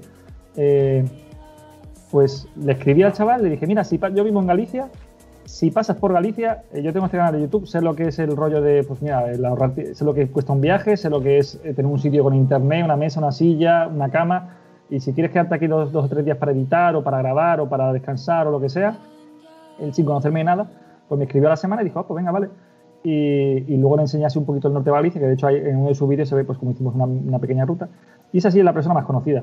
Eh, luego, claro, eh, gente conocida, pues claro, a, a mí, por ejemplo, cuando alguien me dice, oye, ¿cuándo vas a hacer una quedada? Típica que hace que hacen los youtubers, pues no sé, a mí eso me parece un poco... Ay, no, no, o sea, quiero decir, soy un tío que hace yo, lo que tú dices, que mucha gente, pues, tengo este problema, pues lo veo, me entretiene y se acabó. Pero no me considero alguien famoso y alguien importante. O sea, considero más famoso al profesor que tú tuviste en tu escuela y que te enseñó a leer, que te enseñó inglés, que, que esa persona ha sido más importante realmente en tu vida, aunque luego nos olvidamos siempre de él, que yo que te he enseñado cómo cambiar una pastilla de freno. Que bueno, que te ahorro unos, unos eurillos, pero que no soy tan importante como para hacer un- una quedada, para conocerme. A mí hay gente que ha venido aquí para, comprarme algo que yo vendo en Wallapop o lo que sea, y coño, vaya, no sé qué, pues encantado de conocerte, ah, pues vamos. Y, y ah, nos tomamos un café, y bueno, pues vale. Hablando conmigo, pues es un tío normal y corriente, que tengo mi trabajo, que bueno, que mejor vas a jugar al tenis, pues yo me voy a un bajo a arreglar motos, pero bueno, al final sí, tampoco no, no soy nadie especial, la verdad. Entonces, de hecho, cuando yo estuve en un- aquí, cuando vino a Coruña, vino Charlie, eh, mi amigo se había comprado su libro, y pues, estuvo ese momento en el que va firmando uno a uno, y yo ni hablé con Charlie, lo tenía al lado, le hice la foto de mi amigo, yo no me hice ninguna foto con él, por lo mismo, porque es una persona que entretiene, pero yo no, es que no a los famosos, a los que son visualmente conocidos porque sean actores o lo que sea, digo, oye, ¿me, me hacer una foto con él? Pues, ¿para qué? Es que tampoco yo no lo veo. Ah, para decir, mira, me he hecho una foto con este, ah, pues, pues bien, pues vale, estupendo. Pero que yo no, no tengo esa, ese gran. No tengo, o sea, yo tengo una foto con, con alguien, o sea, con varios famosos, pero porque me ha coincidido, venga, vamos a hacer unas fotos en grupo. Mira, me siento más orgulloso de haber conocido a Arpicha, por ejemplo, que es una persona muy importante en el mundo de las motos en, pues, eh, a nivel en Cádiz y a nivel andaluz, yo creo. De hecho, es que si, mira, si se hiciera el, la Federación Motera Española, yo, eh, la única persona que veo, bueno, habrá muchos, ¿eh? Habrá muchos, pero claro, yo conocer, digo, Erpicha es el candidato perfecto. Es el candidato perfecto. Es un tío que se mueve, que mueve hilos, que habla con la gente, que, consigue al final eh, hacer de todo, todo para el mundo motero. Y de hecho, mira, ya viste la, cantidad de historias que tiene que hacer para, para hacer el desafío. Pues mira, tengo más orgullo de haber conocido a Arpicha, la verdad. Y que a, que a lo mejor conocer a. Hostia, pues mira, he visto a Iwan McGregor, sí, pero al final tú lo que conoces de él es lo que ves en los vídeos, pero no ves lo que hay detrás realmente, que al final es una persona normal y corriente, pues que habla de, de- de política, habla de fútbol, bueno, de fútbol no sé si se habla, o de política, pero bueno, que tal, al final somos todos iguales. Entonces, por eso, a mí las personas, pues. eh, hay una importancia a veces en. Mira, hay un programa en televisión, ¿no? Que era Vidas Anónimas, ¿no? Que era pues, personas que no conocemos que hacen cosas a veces más interesantes que las personas que conocemos, ¿no? Y pues al final es así.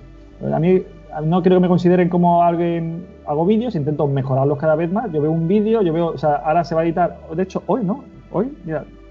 ¿Puedo decir que, que ya soy? Sí, pues no lo sé. De hecho, me interesa que, lo digas porque, como esto es una cosa que es atemporal, hay gente que piensa de que este episodio se ha hecho en verano y resulta que se ha hecho en invierno, etcétera, etcétera. Mira, por ejemplo, hoy que es eh, 7 de mayo, es viernes, justo, de hecho, ¿qué hora es? Eh, sí, ya se- justo ya se ha estrenado el capítulo 3 de, de la viaje de, por Galicia. Y yo veo un capítulo, yo veo el 3, y bueno, como es el último, me parece bien. Pero luego veo el 4 y digo, el 3 me parece una mierda. Porque yo cada vez, es que, de hecho, yo veo, veo los vídeos de Noruega a día de hoy y me parecen una, no me gustan nada. Y es que digo, es que la calidad del vídeo no me gusta, es que la calidad del audio, es que hubiera hecho esto, hubiera hecho aquello. Cuando yo veo vídeos de mecánica de otras personas y se tiran media hora con la carraca, raca, raca, raca, raca, raca, raca, raca, raca, para sacar un tornillo, digo, eso es muy aburrido. Haz raca, raca, siguiente toma. Raca, raca, siguiente toma. Si no, aburre muchísimo. Mira, donde yo aprendí a hacer vídeos, eso en los documentales de la 2. Son aburridos, que son para echarse la siesta, ¿no? pues tienen que intentar ser interesantes. Entonces, fíjate tú, eh, esto lo aprendió pa- para el tema de los videoviajes. Eh, cuando ellos enfocan, el típico de naturaleza, una flor, un árbol, un pájaro en su, una rama. Son dos segundos de toma. A partir de ahí aburre. Dos, tres segundos, no puedes poner más, es que te aburre. La típica cámara que tienes en el casco grabando, cuando haces un vídeo de, tu viaje, esto se lo recomiendo a la gente, que se dé cuenta los que hacen los grandes eh, vídeos. No puedes dejar un vídeo de la cámara grabando en el casco o, en la parte frontal seguido. Aburre. Pero es que, o sea, aunque yo, si yo lo hago y veo ese vídeo, es que me, me aburre hasta a mí. Tienes que dos segundos de aquí, dos segundos de allí, y si puedes cambiar planos, hacer planos recursos que son, pues te bajas, pones la cámara aquí, en el trípode, te subes en la moto, das marcha atrás, haces una pasada, te bajas, das media vuelta, coges la cámara y al final de un minuto de vídeo que has grabado y, media hora tardado en hacer esa mierda, coges dos segundos. Es lo que hace al final el vídeo bonito, eh, diferente, con muchas tomas, eh, dinámico, eh, es así. De hecho, en los vídeos de Galicia, a partir del capítulo 3, hay mucho de eso, que es lo que mejora mucho los vídeos.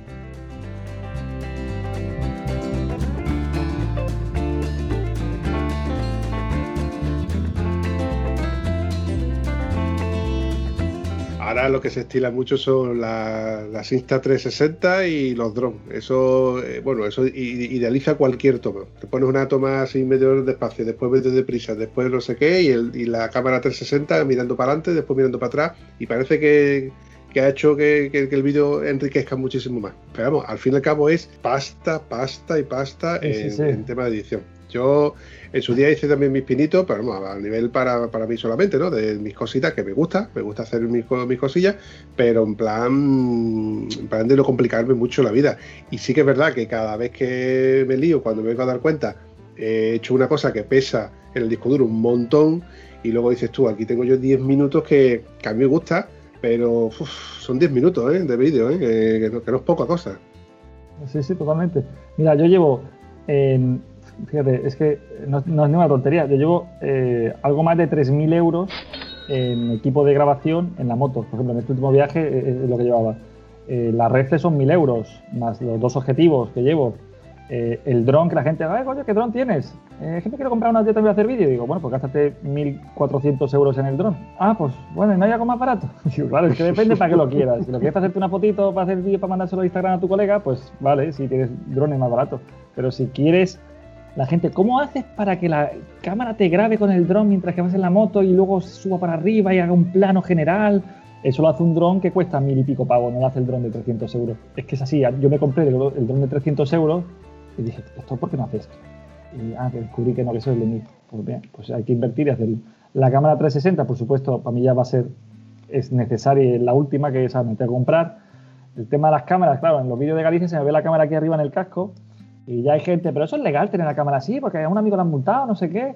Y claro, yo tengo muchos amigos de tráfico y le pregunto, oye, ¿tú le multarías? Pues no, ¿por qué? Joder, que hay una normativa. Y luego hay guardias civiles de tráfico y me dicen, claro, eso multale por esto, por esto. Y digo, si todos los guardias civiles de tráfico me dicen que uno se puede multar por esto y otro que no se puede multar por aquello, ¿ahora qué hago? ¿Qué hago? ¿Qué hago? ¿Qué hago?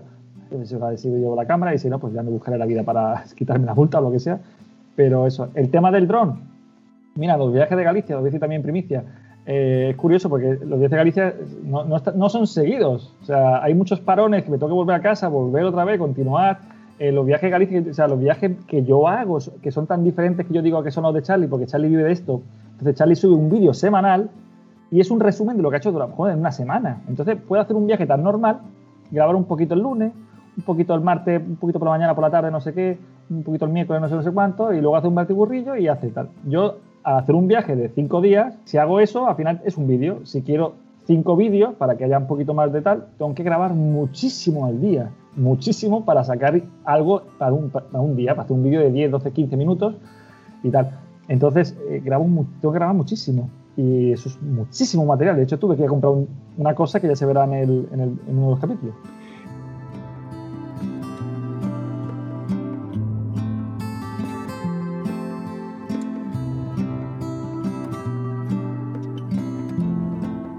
Sigue el consejo de un tieso, Goyo. Sí, sí, perdón. Pásate al podcast. Sí, sí.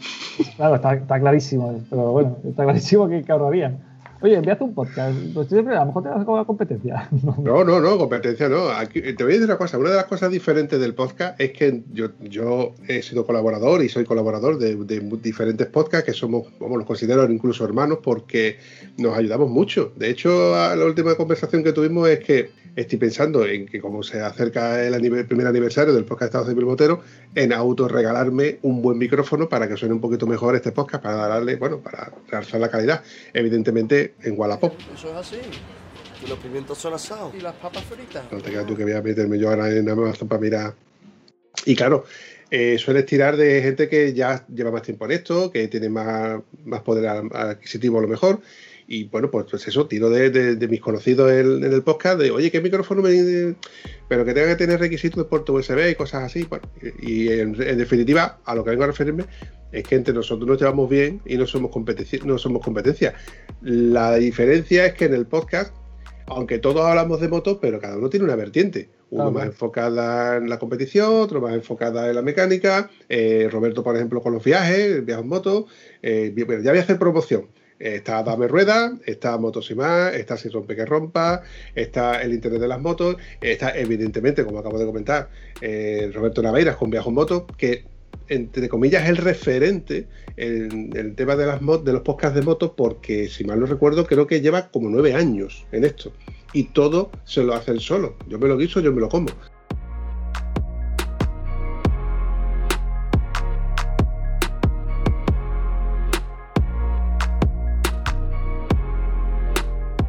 Yo creo que ya está bien por hoy, ¿no? Eh, yo creo que ya nos ha dado tiempo más que de sobra de lavar, secar la moto. Este episodio se me, se me estaba haciendo un poquito largo. Me veo más que forzado de finalizarlo, aunque me apena porque nos ha quedado contenido para otro episodio. Y con esto aprovecho para tirarte la caña a ver si eres capaz de venirte a otro episodio, porque yo, una de las cosas que, con las que empecé este año era con la, con la firme propuesta de que mis contertulios, que mis invitados, mis amigos vuelvan al podcast de Estado Civil Motero. Así que yo te lanzo ahí a ver si tú quieres venir otra vez. Yo encantado porque ya, ya he escuchado a Alexa que aquí solo se habla de motos, tío. así que así que es un, un tema que me gusta y encantado de, de repetir, por supuesto, sí, claro. Pues lo dicho, Chocolate. Eh, para mí ha sido un placer y te mando desde aquí un abrazo, desde aquí desde el sur. Bueno, también te cuento de que si tienes que pasar por el sur por cualquier cosa, cuenta con, como dice un amigo mío, cuenta con mi espada. A veces has dicho que vas a veces a, a Málaga, que es de donde yo soy, que es donde yo soy, de donde es Oscar también.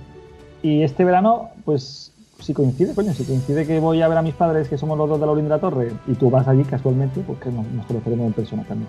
Pues nada, Vampi, muchísimas gracias por haberme invitado, macho. Un abrazo, campeón.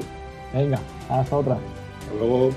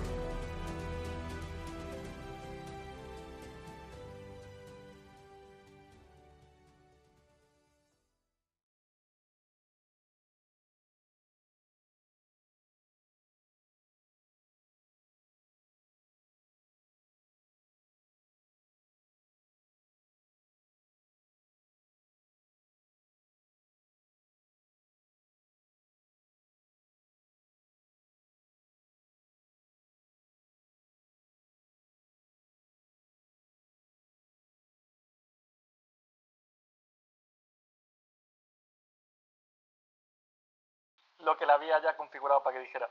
Ah, Alexa, volumen 10. No, mucho.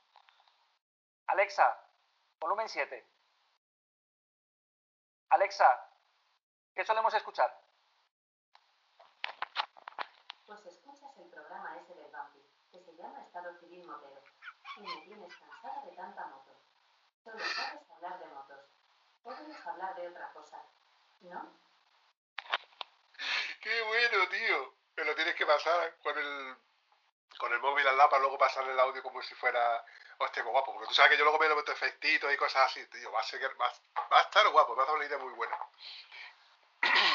con el tema de- del, dinero, de. Perdón, con el tema de la monetización. Pam. Esto va para tomas falsas. Mm, mm, mm, Aquí le vas a meter el gris, gris, gris, gris. Sí, ya se lo he metido. Eh, no, si- Miquel entra en el juego, ¿eh? si quiere. ¿eh? Espera, espera, espera, espera, espera. Es que no todo el mundo tiene una foto con Miquel Silvestre, churrita. Mira, puedes, puedes poner en Instagram mi foto con Miquel Silvestre. Esto, esto fuera de audio, ¿eh? Corta- mi cara cortada. En el episodio tenemos 2,31. A, a- tenemos a- exacto. Y se ve Miquel, claro, se ve Miquel y, Y entonces todo el mundo va a pensar de que, de que voy a meter a Miquel Silvestre. Entonces, hostia, hostia, Miquel Silvestre en el podcast de Estado Civil Botero. Eso no, tengo- eso no me lo pierdo yo. Y no me resulta que es un tío de dos metros que está al lado de él. claro. Mola, mola la idea. No sé en qué vídeo fue, tío. Bueno, lo haces en varios. No, vídeo no, podcast, podcast. Tú dices el bricomanía, Ah, ¿no? bueno, sí, exacto. Te lo voy a meter, te lo voy a meter, te lo voy a meter. Claro, claro. Te lo voy a meter unas cuantas veces. Sí, sí.